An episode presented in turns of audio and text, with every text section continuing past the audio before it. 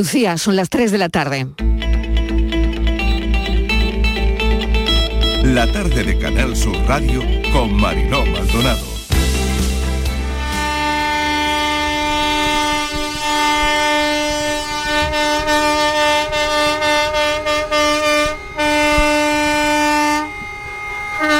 Por tanto, es el momento de una vez para fijar y cambiar el método de fijación de los precios energéticos, que está ahogando especialmente a los colectivos y a las personas más vulnerables. Hay que regular los precios y no puede ser que el gas que se usa un 5% o un 10% tengamos que marcar lo que es la pauta de cuánto es el precio de la energía que pagamos. Eso es inaudito. ¿Cómo voy a abrir la pescadería si los barcos no han salido a la mar? Yo entiendo perfectamente los, los transportistas, yo los comprendo, yo los entiendo. ¿Quién me entiende a mí?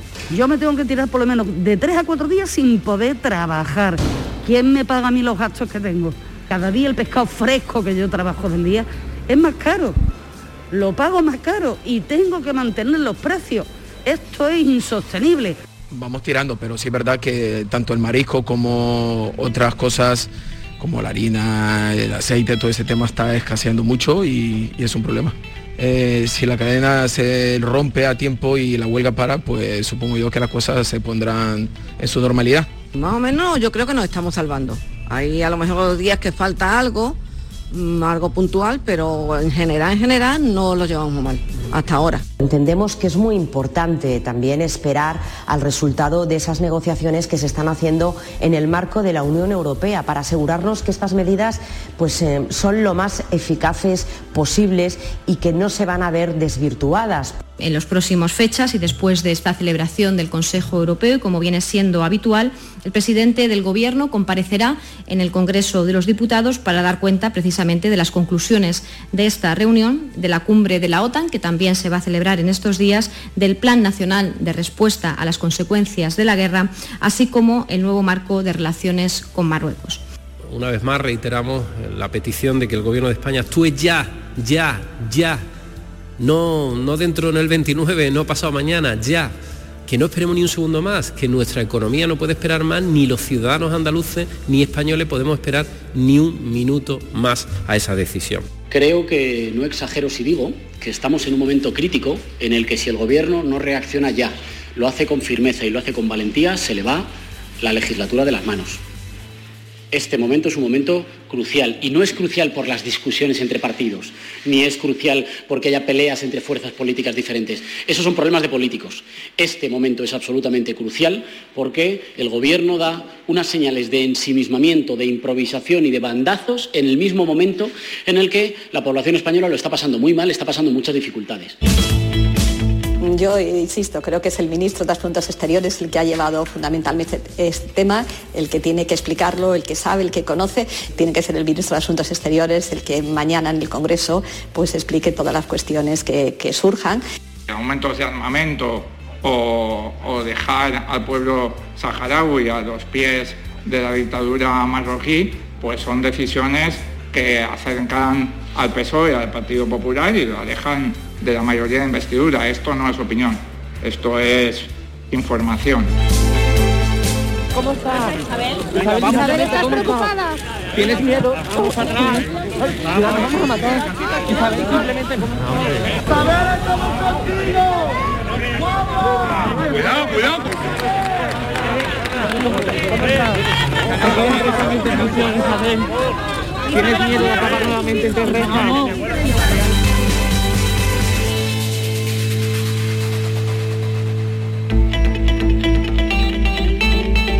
La tarde de Canal Sur Radio con Mariló Maldonado.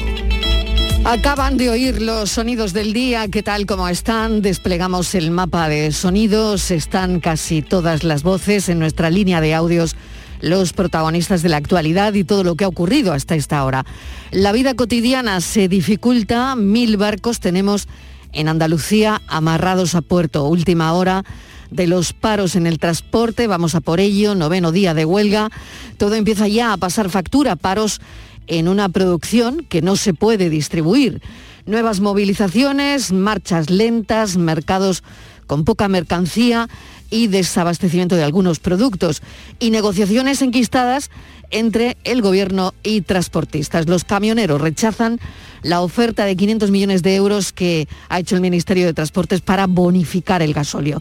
El gobierno no propone rebaja fiscal y los transportistas siguen indignados. Recordar que la huelga, la huelga, quiero decir, la, la convocó una plataforma minoritaria, pero a medida que pasan los días va creciendo el tono y se ha sumado ya Fenadismer, que es una de las grandes del sector, porque el gobierno no concreta. Eso es lo que nos hacen llegar a los medios Em, las grandes patronales que se suman a este, a este paro. Y las propuestas ya no solo se ciñen a las carreteras, la flota pesquera se amarra hasta el miércoles, el sector pesquero ha comenzado un paro nacional hasta la reunión con el ministro de Agricultura mañana miércoles. El sector pesquero no puede más y quieren ayudas como las que han acordado en Francia.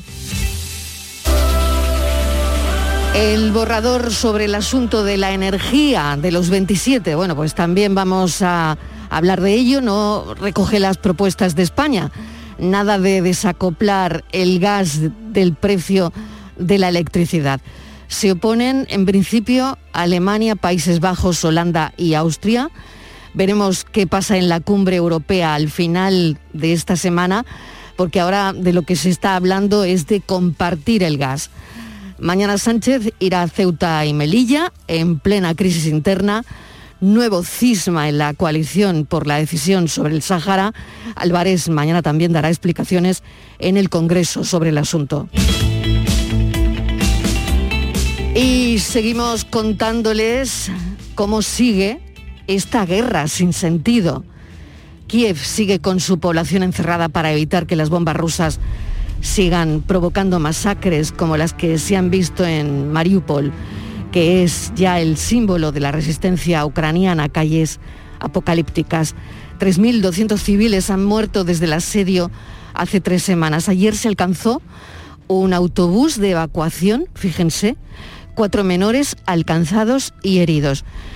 Em, los que pueden salir de esa ciudad infernal viajan rumbo a Zaporilla, donde, eh, donde la central nuclear.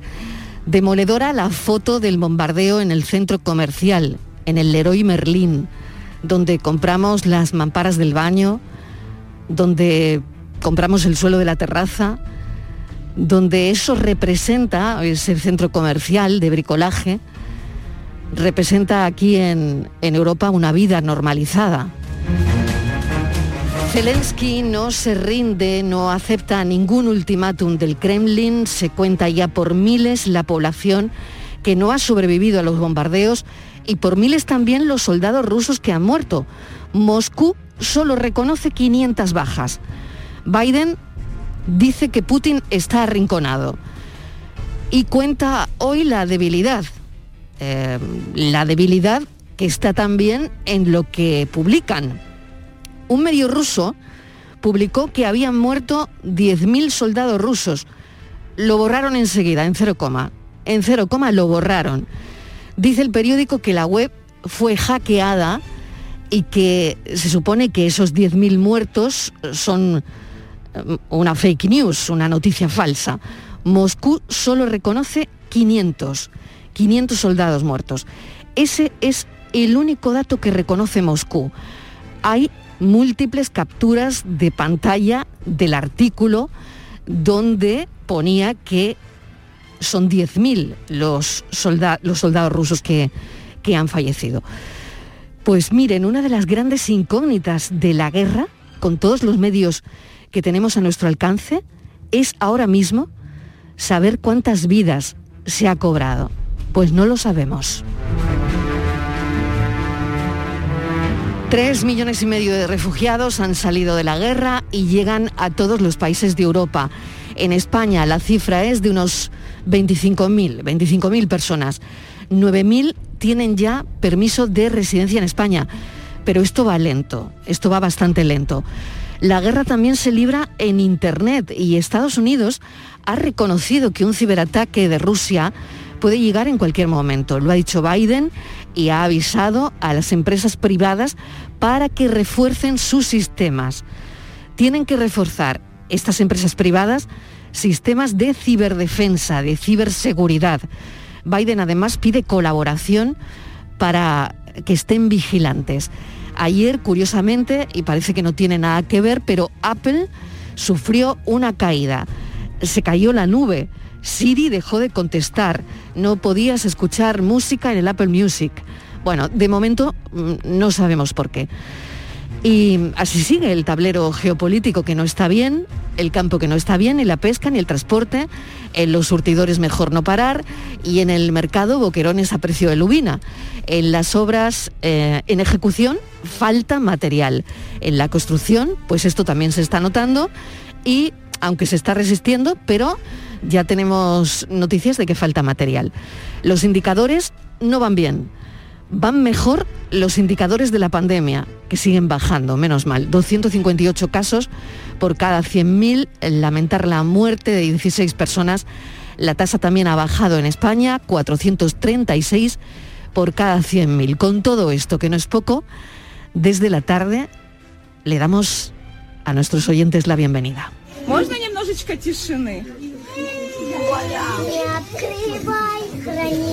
секрет, будь хорошей девочкой для всех. Закрой все чувства на замок, навечно отпусти y забудь. La pequeña Amelia, seguro que la recuerdan, la pequeña que cantaba Frozen en un sótano resguardada de las bombas que hace un par de semanas se hizo viral. Bueno, dos semanas después ha conseguido llegar a Polonia con su hermano de 15 años y ha vuelto a cantar allí frente a miles de personas en un concierto benéfico a favor de su país, de Ucrania.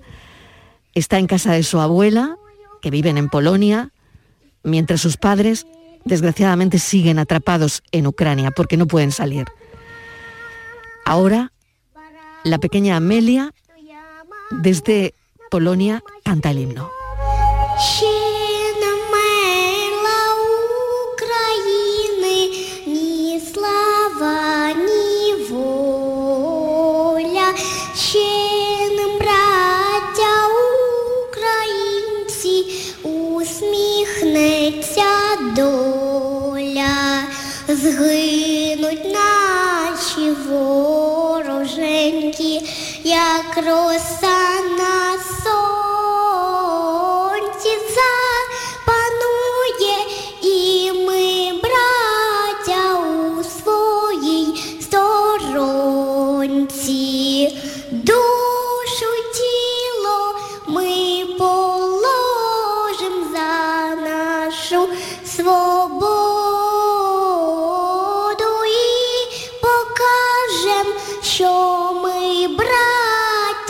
козацького роду.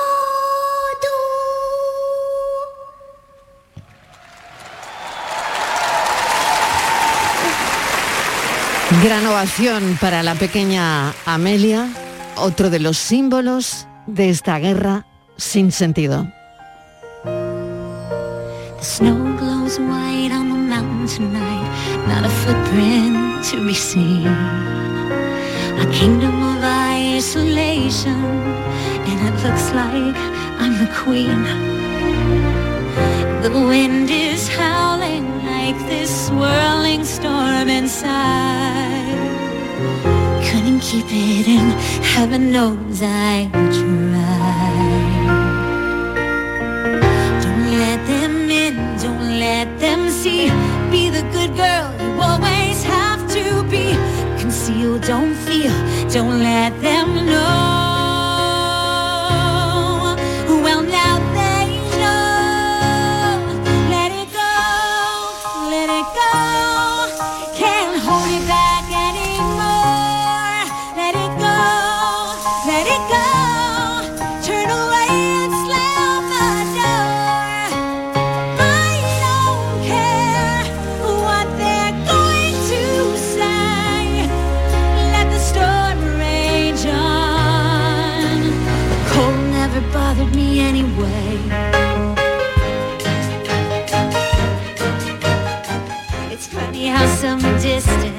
Las 3 y cuarto de la tarde, todo empieza ya a pasar factura. Última hora de los paros en el transporte, noveno día de huelga, mesa de redacción. Estíbaliz Martínez, ¿qué tal? Bienvenida.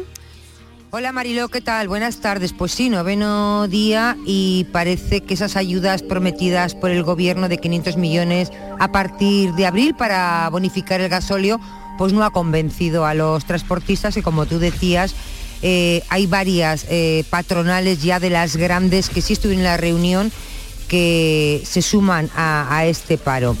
Eh, así que las cosas, Marilo, esta mañana la ministra de Transporte, Raquel Sánchez, ha adelantado que el gobierno se plantea limitar el precio de los carburantes y ha pedido un voto de confianza al sector, a los transportistas, hasta esa reunión del Consejo Europeo que se va a celebrar los próximos 24 y 25 de marzo y dice que hasta entonces no se podrá conocer la cuantía específica para bonificar esa compensación del alza de precios de los carburantes. Eso decía esta mañana la ministra.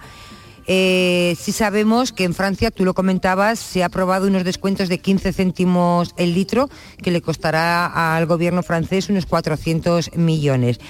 Lo que sí sabemos, Marilo, y esto es evidente, es que los efectos empiezan a dejarse notar ya por los consumidores. Hay falta de suministro, sobre todo en los productos frescos. Fíjate, la patronal alimentaria llama ya a parar la huelga de transporte con la máxima urgencia, dicen. Y sabemos que Danone y Heinecker eh, advierten de que este paro puede impedir suministrar sus productos. También fabricantes y distribuidores consideran que el paro del transporte ya es un problema de Estado dicen estas organizaciones, que son las organizaciones del gran consumo, dicen que es de máxima urgencia acabar con esta huelga patronal de transportistas y reclaman a los convocantes, a los transportistas, que dejen de, coaccionar al resto de sectores impidiendo el desarrollo de su actividad.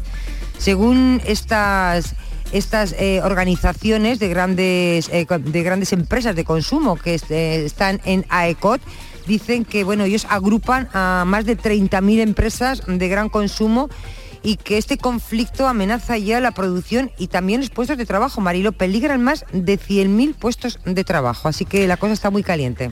Los comerciantes andaluces han alertado también de que la actual crisis de los precios energéticos está poniendo en riesgo nuevamente la viabilidad de muchos negocios. Tomás González es presidente de la Confederación Provincial de Comercio, Servicios y Autónomos de Sevilla. Señor González, bienvenido a la tarde. ¿Qué tal? ¿Cómo está? Hola, buenas tardes. Bueno, ¿cuál es la, la situación, cuál es la radiografía que me puede hacer a esta hora? Bueno, pues en principio como preveíamos que desde los primeros días de huelga en lo que es el comercio textil, calzado y demás no lo iba a notar tanto, pero conforme van pasando los días y se va alargando la huelga, eh, ya están faltando productos en muchas tiendas y está haciendo que el sistema logístico de la venta online y de lo que es la recepción de mercancía para la reposición, pues no está llegando a las tiendas. ¿Qué van a hacer, señor González? Mm, bueno, simplemente pedir un poco de cordura, que el gobierno se siente a negociar con quien se, con quien se tiene que sentar a negociar, que es con, los autónomos principalmente, que son los que están promoviendo eh, todo, toda esta huelga, e intentar llegar a un acuerdo porque es que la paralización del país está en puerta. Eh, cuantificado de alguna manera lo que esto le está costando a los empresarios de comercio, servicio y, a los autónomos de, Sevilla? Bueno, ahora mismo es difícil de cuantificar, ¿no? Debido a que normalmente lo que son el tipo de establecimiento mm, que no es perecedero y que no es eh, alimentación eh, suele tener estocaje suficiente para aguantar unos días y por eso lo he dicho que si vemos que esto se alargara en el tiempo, sí podría empezar a producir un daño grave eh, al estar en puertas de, la Semana Santa y esa ansiada recuperación que esperábamos, pues el vernos con menor mercancía en los establecimientos puede producir una merma en la venta. Señor González, y dentro de su sector, ¿cuál sería o quiénes serían los más afectados? En general, todos, todos, desde zapatería, textil, regalo, todos, complementos, porque hay que, hay que entender que eh, mientras que los percederos están recibiendo mercancías a diario y la alimentación, el textil y el calzado mm, no reciben mercancías a diario, lo tienen más espaciado. ¿Por qué? Porque su volumen de transporte es mayor y su acopio inicial de las campañas está hecho ya con antelación. Con lo cual, ahora mismo lo que tenemos son las reposiciones eh, conforme eh, la venta se va produciendo. Con lo cual es menor el daño, pero si esto se alargara sí podría producir un, un daño bastante grave. Estivaliz, no sé si te queda alguna cuestión más. Adelante. Hola, eh, buenas tardes. Aparte de, estas, eh, de este daño que les está produciendo el- la huelga de transporte, que no les llega la mercancía, ustedes también le habían pedido al gobierno el comercio, medidas urgentes, porque a ustedes lo que sí les afecta mucho es el precio de, de la energía. Y les habían pedido una reducción. No sé si... Efectivamente, o sea, Mm. un comercio desde que abre sus puertas a primera hora de la mañana tiene que tener pues, el sistema de climatización, las luces, los escaparates, todo encendido y todos los sistemas de seguridad encendidos, con lo cual eh, no podemos eh, priorizar una hora u otra donde haya un menor consumo, sino Mm. el horario de apertura de los establecimientos, la luz tiene que estar encendida sí o sí. Con lo cual, el daño, el incremento que se produce en los gastos generales de un negocio, el, el incremento tan brutal que está teniendo el fluido eléctrico, pues eh, se termina repercutiendo en la economía de cada una de las empresas. Muy bien, Tomás González, mil gracias por habernos atendido. Seguimos muy Nada, pendientes del día a día porque se nos está complicando la vida cotidiana, lo decía al principio, y esto es una complicación total. Esperemos que todo pueda llegar a buen puerto. Gracias, Tomás Esperemos González. que la cordura llegue pronto. Sí, Tomás González es presidente de la Confederación Provincial de Comercio, Servicios y Autónomos de Sevilla. Muy bien, muchas gracias.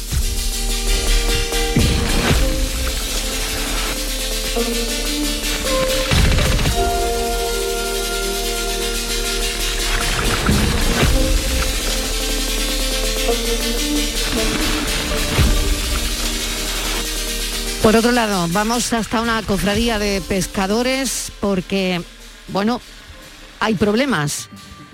Ya han oído medidas urgentes, la Confederación de los Comerciantes Andaluces lo han pedido, pero los pescadores se van a reunir el miércoles con el ministro Planas. Piden ayudas por la subida del gasóleo desde, desde el inicio de la guerra de Ucrania, que es lo que estamos desde luego viviendo. Alfonso Abreu, vicepresidente de la Federación de Armadores de Pesca y presidente de los armadores de Punta del Moral en Huelva. Bienvenido, señor Abreu, ¿qué tal? Hola, buenas tardes. Muchas gracias por, por interesar por nuestro, nuestra situación. Bueno, las situaciones que, ¿cómo la cataloga usted? Pues es cierto que yo no llevo tantos años en- como representante del sector, pero no había vivido nunca una situación similar. Es cierto que parte viene condicionada por, por la guerra con Ucrania, por el aumento de, de precios, por la inestabilidad, pero también es cierto que hay otros países de nuestro entorno, eh, dentro de la Unión Europea, que han reaccionado muy rápido en favor de, su- de sus pescadores y ha tomado medidas contundentes que hacen que, podamos continuar o que ellos puedan continuar con su actividad.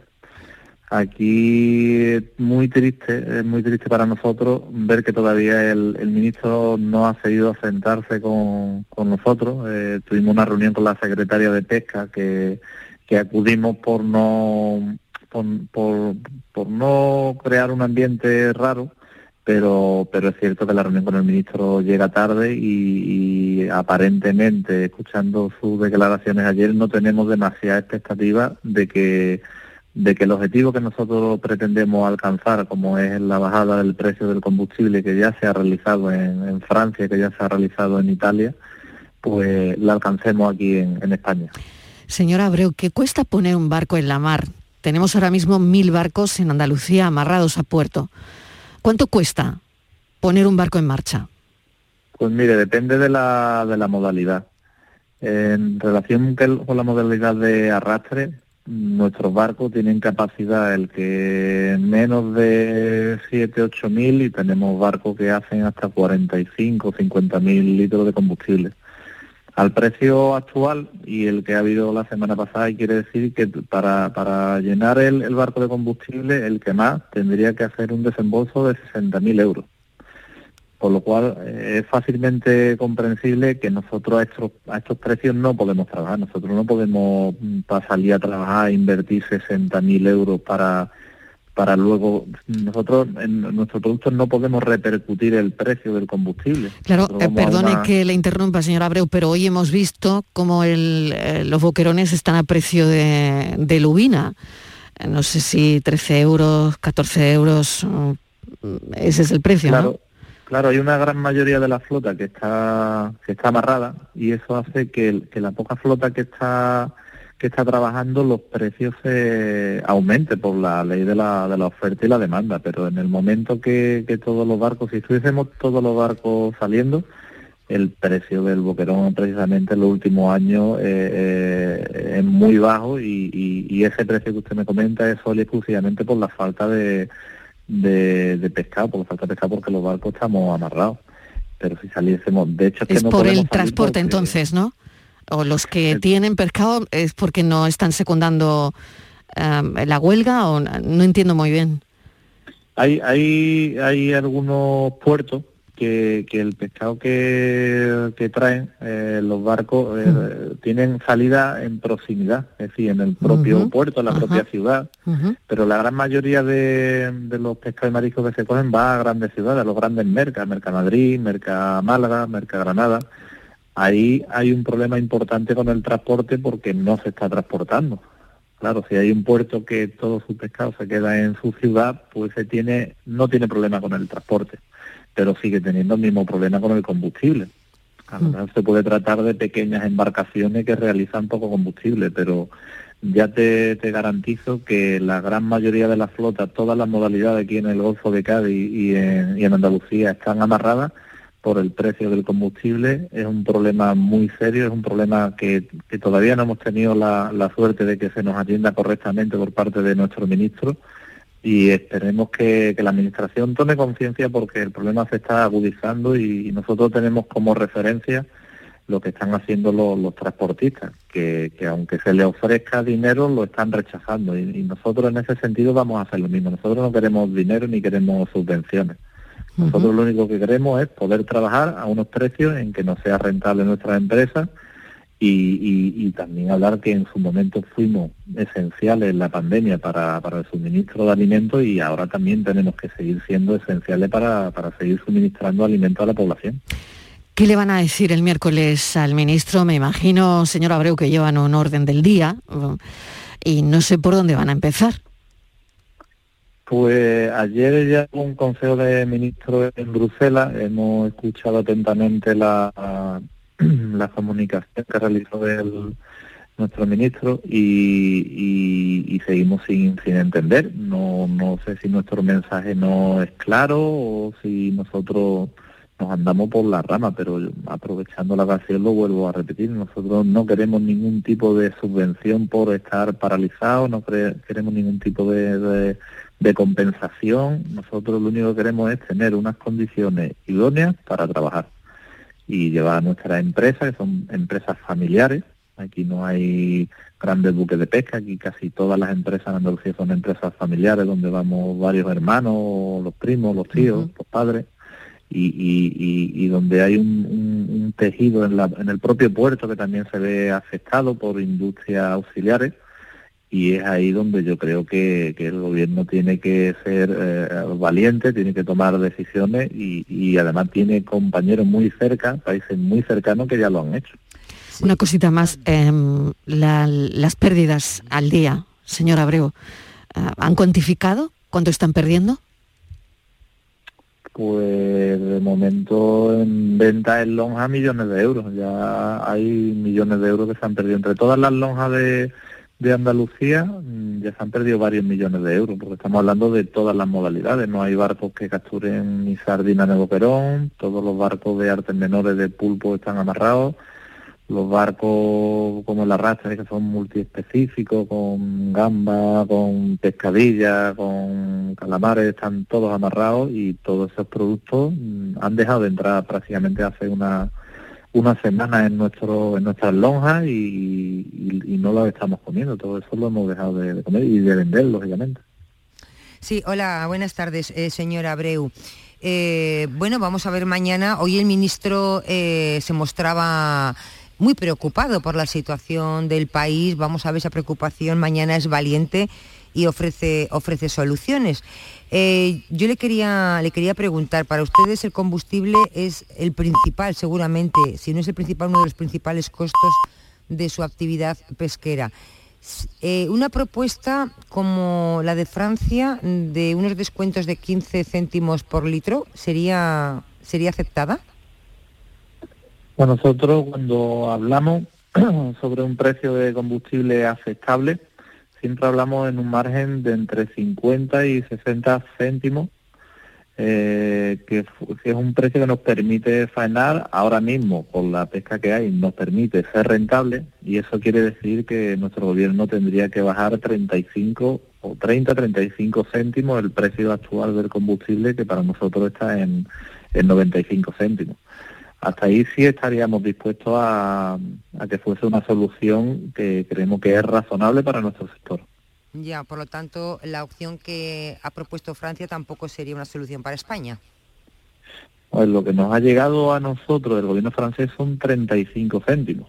35 céntimos sí es una solución aceptable, es lo que estamos pidiendo, que se nos rebaje el combustible 35 céntimos. Ahí estaríamos hablando de pagarlo a 0,55 y, y, si el transporte ayudase, que ya finalizase la, la huelga del transporte, pues todo el mundo, todos los barcos inmediatamente iríamos a faenar. Alfonso Abreu, mil gracias por habernos atendido. Suerte, vicepresidente de la Federación de Armadores de Pesca y presidente de los armadores de Punta del Moral en, en Huelva. Hay una cosa curiosa, es que por lo visto el rey Felipe VI tiene previsto ir a, bueno, a visitar Andalucía, eh, Sanlúcar de Barrameda, pero parece que como esto no se arregle antes del viernes, no le van a poder poner pescado fresco, ¿no? Sin ninguna duda. El puerto de Sanlúcar está amarrado desde el miércoles pasado entendemos que has comentado pues e-, es, llamativo, pero a nosotros más que el, rey pueda comer pescado fresco, mm. eh, lo que decimos es que el, rey también aporte, valore el, sector primario, todos los sectores primarios, en especial la, pesca. La pesca ha estado y sigue estando y tradicionalmente ha estado eh, aportando a a la sociedad con sus puestos de trabajo y con su con sus alimentos y, creo que todo el mundo deberíamos concienciarnos con la importancia que tiene el, sector primario en general y la pesca en especial. Muchísimas gracias Alfonso Abreu por habernos acompañado. Gracias, un saludo. Nada, muchas gracias a vosotros por vuestro interés. Nos vamos un momentito a publicidad. Rusia ha usado misiles hipersónicos en su invasión de Ucrania. Estos misiles pueden viajar a más de cinco veces la velocidad del sonido. Y, vamos a hablar de, esto con un analista que tiene bastante idea de, toda esta historia que estamos viviendo en la que verdaderamente, eh, por lo menos los informadores, nos perdemos bastante. La tarde de Canal Sur Radio con Mariló Maldonado también en nuestra app y en canalsur.es. ¿Estás lesionado? Elige la fisioterapia avanzada de Clínicas Beyman. En Clínicas Beyman. ¿Buscas una fibra óptica que te dé más? Telecable Andalucía es tu operador local de confianza. Telecable. Fibra de 300 megasimétricos por solo 14,90 euros al mes y línea ilimitada de 24 gigas por 10,90. Contrata en Telecable Andalucía. Somos punto de venta oficial de Xiaomi. Telecable Andalucía. Conecta con lo que realmente importa la sombra, la sombra vendo. Don Manuel Hidalgo, responsable de ventas de Tordos Quitasol, nos informa. En esta época del año podemos instalar con comodidad todo tipo de tordos y carpas en todos los modelos y sistemas, tordos con motor y tordos automáticos. Pero eso saldrá carísimo. Ese es un error, José Antonio. Estamos con precios en promoción y con facilidades de pago. No me diga más. Llámenos al 954 33 29 88. Recuerde, 954 33 29 88 y olvídese de aquello ya tan lejano de... Leopoldo, échame el tordo. Y pase a la modernidad, a... Corrito, dale al botoncito. Tordos y carpas quitasol, la sombra de Sevilla. La sombra, la sombra... Yo ya no pago por mi consumo y digo chao, digo chao, digo chao, chao, chao, a tú lo mismo. Vente conmigo, nuestro petróleo es el sol. Leques fotovoltaicas Dimarsa y despreocúpate de la factura de la luz. Dimarsa.es. Ha sido un buen día, así que pides una pizza, metes la caja en el contenedor azul y su cartón se transforma en algo nuevo, como una caja de galletas de alguien que ha tenido un buen día, y recicla la caja y su cartón se transforma en algo nuevo, como una caja de galletas. Cuando reciclas, formas parte de un mundo que no deja de girar. Recicla más, mejor, siempre. Lipasan y Ecoembes. ¿Estás lesionado? Elige la fisioterapia avanzada de Clínicas Beyman. En Clínicas Beyman ponemos a tu servicio fisioterapeutas de primer nivel equipados con la última tecnología. Nuestra meta es tu recuperación. Somos la fisioterapia oficial de 18 federaciones deportivas de Andalucía. Si necesitas recuperar tu salud, tu rendimiento y tu bienestar, pide tu cita en clínicasbeyman.es. Sofía, ¿sabes que el curso que viene empieza el cole de mayores? ¿Estás contenta? Sí, papi, ya soy grande. Del 1 al 31 de marzo está abierto el plazo de escolarización para el curso 2022-2023 de segundo ciclo de educación infantil, primaria, ESO, bachillerato y educación especial. Seguimos avanzando en el compromiso por una educación de calidad. Por eso puedes confiar en la educación de Andalucía. Infórmate en el portal de la escolarización y en la APP y Escolariza, Junta de Andalucía. 17 millones de euros. 17 millones de euros. Vale, tus hijos están echando a suertes quien te acompaña al cine y quien pierde va. Pero recuerda, son 17 millones de euros.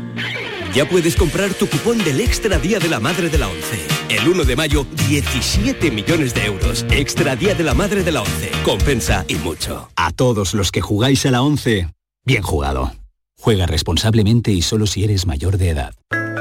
En Andalucía, el agua es nuestra prioridad. Más transparencia con el Pacto Andaluz por el Agua. Más de 300 actuaciones impulsando la depuración. Más inversión en la restauración de cauces y modernización de presas. Más claro que el agua. Consejería de Agricultura, Ganadería, Pesca y Desarrollo Sostenible. Junta de Andalucía. La mañana de Andalucía con Jesús Vigorra es tu referencia en la radio. Con la última hora del día. Toda la actualidad. La información más cercana que buscas y el mejor entretenimiento. La mañana de Andalucía con Jesús Vigorra. Contigo desde las 6 de la mañana. Quédate en Canal Sur Radio. La radio de Andalucía. La tarde de Canal Sur Radio con Mariló Maldonado. Nos ocupamos en esta última parte de la actualidad de esta guerra sin sentido. Ya saben que Rusia ha utilizado misiles hipersónicos en su invasión de Ucrania. Estos misiles pueden viajar a más de cinco veces la velocidad del sonido. Queríamos hablar de todo esto con un analista militar que llevamos buscando desde hace unos días. Hemos encontrado a Juanjo Fernández, que nos va a atender esta tarde. Juanjo, bienvenido, gracias por acompañarnos. Muy buenas tardes, Marilo, ¿qué tal? Bien, bueno, lo, lo, que tenemos aquí encima de la mesa, mil preguntas, pero eh, empiezo por el principio. Zelensky parece que no se rinde y no acepta ningún ultimátum del Kremlin eh, ahora mismo, pero a mí me llama mucho la atención eh, que se cuentan ya por miles la población que no ha sobrevivido a los bombardeos y por miles también los soldados rusos que han muerto pero Moscú solo reconoce 500. ¿Qué te parece a ti lo del medio ruso que publica que habían muerto 10.000 y que lo quitan de la web en, cero coma? Eh, después hay alguien que puede hacer capturas de estos 10.000, pero bueno, eh, la inteligencia americana dice que son 7.000. Me parece increíble, y lo contaba al principio, cómo eh, a estas alturas y con todos los medios que tenemos a nuestro alcance, no sabemos cuántas vidas se ha cobrado esta guerra. Eh, bueno, Mariló, la verdad es que el recuento de bajas eh, siempre es muy complicado en mm. todos los conflictos, siempre, siempre lo ha sido y probablemente siempre lo sea. Y luego además eh, siempre también hay unas diferencias en las cifras muy grandes dependiendo de cuál sea la fuente. Eh, Rusia hablaba de, hablabas de 500, eh, de 500 bajas reconocidas. Esta cifra es de hace ya bastante tiempo, es de hace ya pues, cerca de dos semanas que ya reconocían esta cifra de bajas. Eh, si son 10.000 de ese orden, puede ser, puede ser una cifra a estas alturas bastante razonable y puede que lo que se lo que se publicó en el medio ruso mm, fuera una cifra real eh, publicada sin intención, por eso rápidamente la, la, borraron. Yo no creo que fuera hackeada, hackeada su página web, yo creo que fue borrada intencionadamente. Esto cuadra también, además, con las cifras que da la inteligencia norteamericana e incluso con la que dan los ucranianos, que, hablan de más del doble. Es decir, que tanto la de los ucranianos hay que tomarla con cautela, porque probablemente la realidad sea mucho menor de lo que ellos dicen, pero también hay que, hay que pensar que lo que dicen los rusos, eh, la, realidad sea bastante más. Yo, yo creo que la cifra esta de 10.000 de 10.000 bajas, de cerca de 9.000, 7.000, entre 7 y 9 mil muertos, más eh, 15, 16 mil heridos, eh, puede ser bastante razonable tal como se ven mm, como el curso de los combates. Vamos, Juanjo, si te parece, a los misiles hipersónicos, que esto es lo último que hemos conocido y que, oh, claro, nos inquieta a todo el mundo, ¿no? Ha utilizado, no sé si mm, tú estarás de acuerdo o no, a ver cuál es tu opinión, misiles hipersónicos en esta invasión. Eh, ¿Cómo son estos misiles? Porque dicen que es muy difícil por la velocidad que, llevan, que eh, se pueda averiguar a dónde va el misil, cuál es el objetivo, cuál es la trayectoria y en cuánto tiempo alcanza su objetivo, ¿no? Sí, sí, efectivamente. A, ver, los misiles eh, hipersónicos son unas armas que están ahora mismo en desarrollo eh, por varios países, sobre todo sobre todo Estados Unidos, China y, Rusia. Se ha generado una especie de carrera a ver quién era el que conseguía primero eh, un arma de estas características eh, viable y, digamos, con funcionamiento completo, en plenamente desarrollado. los misiles hipersónicos nos tienen que preocupar, pero no que no se piense ningún oyente que es algo comparable a un arma nuclear. El misil hipersónico se suele emplear para blancos, para objetivos puntuales, eh, que están además eh, muy bien protegidos por defensas antiaéreas sofisticadas. Efectivamente son, son eh, misiles muy difíciles de, derribar, muy difíciles de interceptar, incluso por los medios más modernos que puedan tener pues, Estados Unidos, por ejemplo, debido primero a, la altísima velocidad a la que vuelan, el misil que se supone que han tirado, han lanzado los rusos en Ucrania sería un Kinsal, que ellos eh, hablan de 10 veces la velocidad del sonido. Estaríamos hablando de unos 12.000 kilómetros por hora, más de 12.000 kilómetros por hora. Pero luego tiene además otra, otra característica y es que puede maniobrar. Es, lo que le diferencia de los misiles balísticos. El misil balístico, este que, pues, pues que el típico misil sale al espacio y luego pues vuelve a entrar, va también a velocidades muy elevadas, pero su trayectoria es predecible. Por eso se le puede interceptar. En cambio, el misil eh, hipersónico, además de ir a una velocidad muy elevada, puede maniobrar y es muy difícil de interceptar. Eh, con independencia de, lo que, de los daños que pueda causar, eh, lanzar un misil de estas características por parte de Rusia también hay que interpretarlo como un mensaje hacia Occidente, hacia la OTAN, hacia Estados Unidos, eh, en el sentido de que tienen armas convencionales, hablamos de armas convencionales, no armas nucleares de momento, eh, que tienen armas convencionales, mm, digamos, de alta tecnología. Hmm. Em, están exhibiendo músculo, claro, está claro, ¿no? Pero, eh, ¿qué puntos débiles ves en esta estrategia del Kremlin? Porque no sé si eso también esconde em, algún punto débil. Eh, pues eh, efectivamente las, las fuerzas rusas, la verdad es que a nivel de lo que es el combate, están siendo un poco decepcionantes. Eh, todo hace pensar que la estrategia rusa pues pretendía una victoria rápida en las primeras 48 horas. Hmm. Una entrada mm, de tropas en, en, la capital, en Kiev, eh, pues una, eh, una huida de Zelensky o, o su captura. Eh, Yo pienso más bien que, que- que creo que pensaban en una huida de Zelensky, poner un presidente títere, un gobierno títere y esto se ha acabado. Y eh, lejos de, que la guerra lleve el curso que los rusos esperaban, se ha convertido en, una lo que se una guerra de desgaste. En una guerra de desgaste que está consumiendo muchísimo material. Y esto ha puesto al descubierto muchas debilidades de las fuerzas rusas. Y podríamos cifrar varias. Eh, la principal probablemente una incapacidad logística. Es decir, una falta de capacidad para alimentar toda la maquinaria de la guerra que han puesto en juego en, eh, en el frente ucraniano. Falta de combustibles, falta de víveres, eh, una escasez de medios para llevar todo ese material que se consume al, al, digamos, al campo de batalla. Eso por un lado. Luego, por otro lado, se han, se han visto carencias en cuanto al adiestramiento de, de las tropas.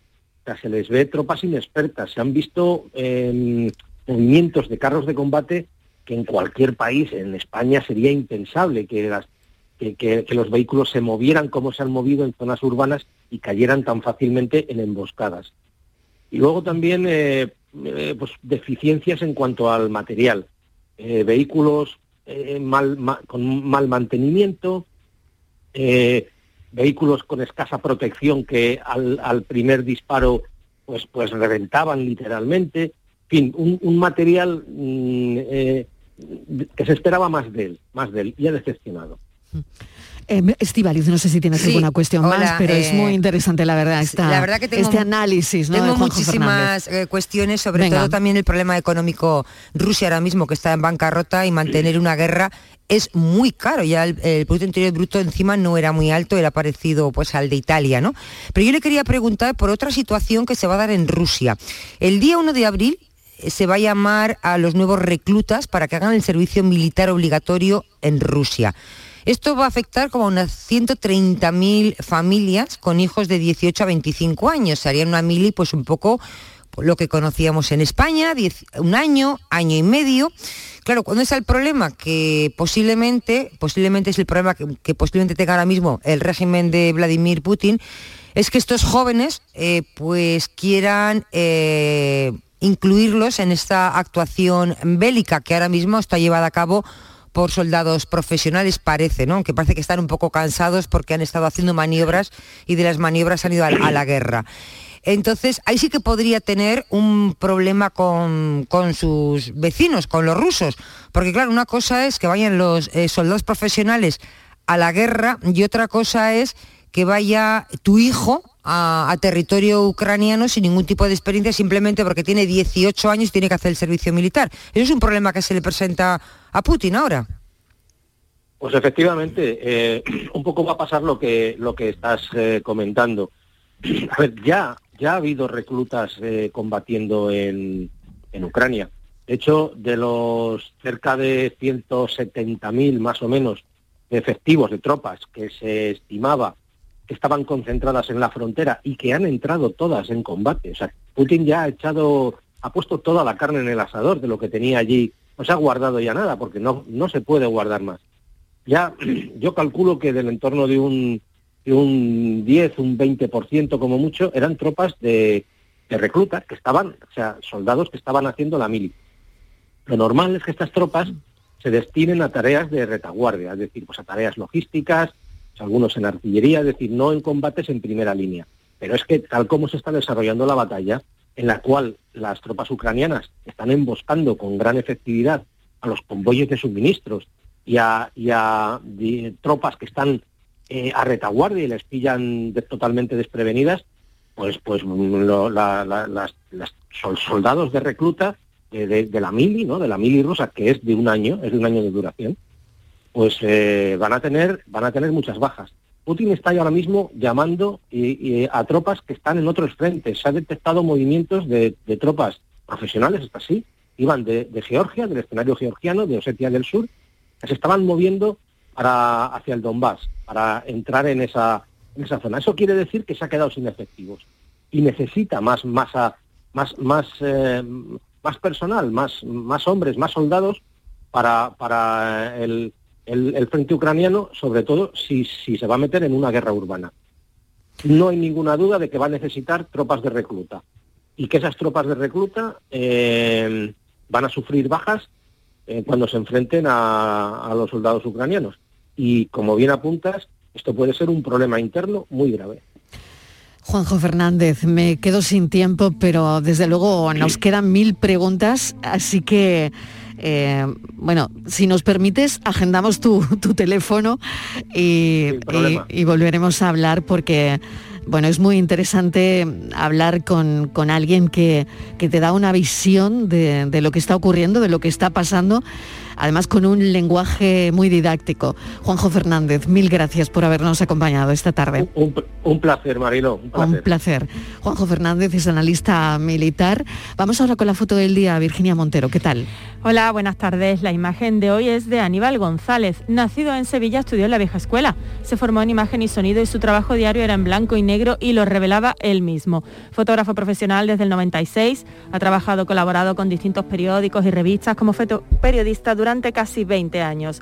Ahora se decanta más por la fotografía de moda, la gastronomía, los reportajes publicitarios y las entrevistas. Le apasiona la fotografía de arquitectura e interiorismo. Nunca le dice que no un reportaje social como bodas o eventos, ya que son los que le sacan de su rutina. Y todavía conserva su primera cámara, una Minolta del año 75 que todavía funciona a pesar de tener más años que él. Y ya saben nuestros oyentes que pueden ver la foto del día en nuestras redes sociales, en Facebook, La Tarde con Mariló Maldonado y en Twitter, arroba La Tarde Mariló. Buenas tardes, Mariló. La fotografía que traigo hoy es de nuestro compañero Ricardo Rubio de Europa Press. La he visto publicada en la portada del diario de Córdoba. Es una marea inmensurable de gente del campo, con sus tractores, sus pancartas, protestando en el Paseo de la Castellana de Madrid. Y unos medios dicen decenas de miles, otros cientos de miles, pero la fotografía habla por sí mismo y una imagen vale más que mil palabras. Muchas gracias. Fotoperiodistas que eligen la imagen del día. La tarde de Canal Sur Radio con Mariló Maldonado. También en nuestra app y en canalsur.es. La gente que más madruga y que está viajando, estudiando y trabajando está con Charo Padilla. En la mañana de Andalucía, el Club de los Primeros. Como siempre, desde las 5 de la mañana. La mañana de Andalucía, el club de los primeros de Canal Sur Radio con Charo Padilla. De lunes a viernes, desde las 5 de la mañana. Quédate en Canal Sur Radio. La radio de Andalucía. La tarde de Canal Sur Radio con Mariló Maldonado. Estos son nuestros teléfonos 95 1039 105 y 95 1039 16. Un día complicado para el consumo. José Carlos Cutiño, ¿qué tal? Bienvenido. Hola, buenas tardes. Delegado de la OCU en Andalucía y me imagino cómo debéis estar también con todo lo que nos está pasando, ¿no? Pues sí, en un escenario pues tremendamente complicado, ya lo comentábamos la semana pasada, ¿no? Cuando empezaba a, ver, a intuirse ese desabastecimiento, pues acrecentado por todas las circunstancias que se están dando por lo que llamábamos esa tormenta perfecta para el consumo, agravada por la huelga de transportistas, por las circunstancias de Ucrania, en definitiva, un, un mal momento para ser consumidor. Mm, Lo es, lo es, Virginia. Teníamos llamada, ¿no? Sí, eh, hoy vamos a empezar, si os parece bien, por la consulta de un oyente en directo, un oyente del programa. Hablamos con el José Luis. Buenas tardes. Hola, Hola, José Luis. Ah, hola, Hola. adelante. Ahora sí. Hola, buenas tardes, ¿qué hay? Cuéntenos, José Luis. Mira, vamos a ver, el tema es el siguiente, el tema es que nosotros eh, somos un grupo de amigos, ¿vale? Que vamos todos los años a, a Jerez, ¿vale? Entonces, eh, el Gran Premio del 2020, que no se pudo celebrar por el tema de, de la pandemia, que estuvimos todos todo, eh, confinados en casa y demás, ¿vale? Al no celebrarse, ¿vale? Eh, nosotros pensábamos que, que ese dinero pues se iba a, que esas entradas no las iban a devolver o que a lo mejor se iba a cambiar por las entradas del año siguiente, total, que al, al año siguiente eh, tampoco se pudo correr, ¿vale? Y este año cuando hemos ido a, a, a sacar las entradas, ¿vale? Hemos visto que nos mandaron un correo como que, o sea, nosotros estuvimos viéndolo y se nos pasó un plazo, porque por lo visto había un plazo para sacarla y a nosotros se nos pasó el plazo, ¿vale? Eh, entonces, claro, entonces el tema es ese, que, hostia, que es casi por motivo de causa mayor, él no poder ir. Entonces nosotros no estábamos reclamando el dinero, sino solamente le estábamos reclamando al circuito de Jerez que nos, nos hicieran el descuento de las entradas eh, en las siguientes entradas, que ya de hecho la hemos comprado, para no quedarnos sin sitio. ¿sabes? Entonces no sabemos tampoco mm, cómo reaccionar, porque nos han mandado un correo diciéndonos que según mm, la ley, ahora no sé decirte de cabeza, Sí. eh, eh, eh, hubo había un tiempo para ello y ya se nos ha pasado. Entonces, claro, nosotros entendemos también que, hombre, que una entidad como el circuito de Jerez y demás, que a, a uno a unos clientes fijos, porque nosotros somos clientes fijos, nosotros somos clientes, ellos te- nos llaman, eh, ay, ¿cómo era? Eh, nosotros todos los años tenemos un descuento por, por sacar todos los años la entrada, ¿no? Entonces, Sí. claro, vemos que eso, no sé, no, no sé, y- ellos solamente nos contestan eso, que, que es directriz de, de la directiva y que, y que eso es lo que pueden hacer. Entonces no sabemos cómo acudir. Vale. Mariló, es que estamos Sí. hablando de más de 600 euros. Claro, importante, Importante, importante, el más de dato. 600 euros, sí. importante el dato. Ya visto que a lo mejor no se puede recuperar el dinero, pues por lo menos un, un- un cambio. Muy bien, José Carlos, a ver qué hacemos. Bueno, pues yo le tengo que dar la razón en, el fondo, pero, pero no en cuanto a la cuestión jurídica, ¿no? Realmente lo que se nos vino encima en, la pandemia provocó, um, él citaba una norma, efectivamente hay un real decreto ley, que fue el de medida de protección de los consumidores eh, durante la pandemia, que establecía precisamente qué era lo que pasaba con todos aquellos eventos eh, que quedaran eh, suspendidos por el estado de alarma. Y se establecía la obligación de devolver el precio de las entradas, pero estableciendo unos plazos para su, su reclamación. Se establecía que habría que presentar las reclamaciones en los 14 días siguientes a la finalización del estado de alarma, que como sabemos, aquel decreto pues duró, si no recuerdo mal, hasta el 4 o 5 de junio de 2020. Claro, esto de alguna manera alteraba el régimen habitual de lo que pudiera ser eh, eh, el régimen para reclamar eh, eh, lo pagado por aquellos mm, servicios que nos hubieran podido prestar, que se acogían íntegramente a esta situación. Yo de todas formas, siendo cierto esto, incluso me plantearía, porque aquí está claro que evidentemente el evento no se podía celebrar y no se celebró, con lo cual pues no se incurriría en determinados gastos y existe una vía posible que es la del enriquecimiento injusto. Esto sería a través de la vía judicial, que sería la de reclamar a Circuito de Jerez eh, el importe que ha ingresado eh, y que la ha enriquecido sin desarrollar la actividad para la cual se había pagado. ¿no? Esto tiene hasta cinco años de, caducidad, de prescripción, para poder ejercitar esta vía y sería un planteamiento que además podría servir para alcanzar algún acuerdo porque estoy absolutamente convencido de que, de que alguna solución hay que darle a unos clientes habituales que además se vieron afectados por una circunstancia tan, tan, tan imprevisible y, y de tanto alcance para nuestra sociedad. Virginia, no sé si tienes alguna cosa más. Bueno, eh, eh, se abre una nueva puerta, parece, ¿no, José Luis? Vía del enriquecimiento injusto, que bueno, que no es lo más mm, al uso, pero por ahí a lo No es mejor... lo más ortodoxo, digamos, pero, pero sí es cierto que, que es una vía. Sí, a ver.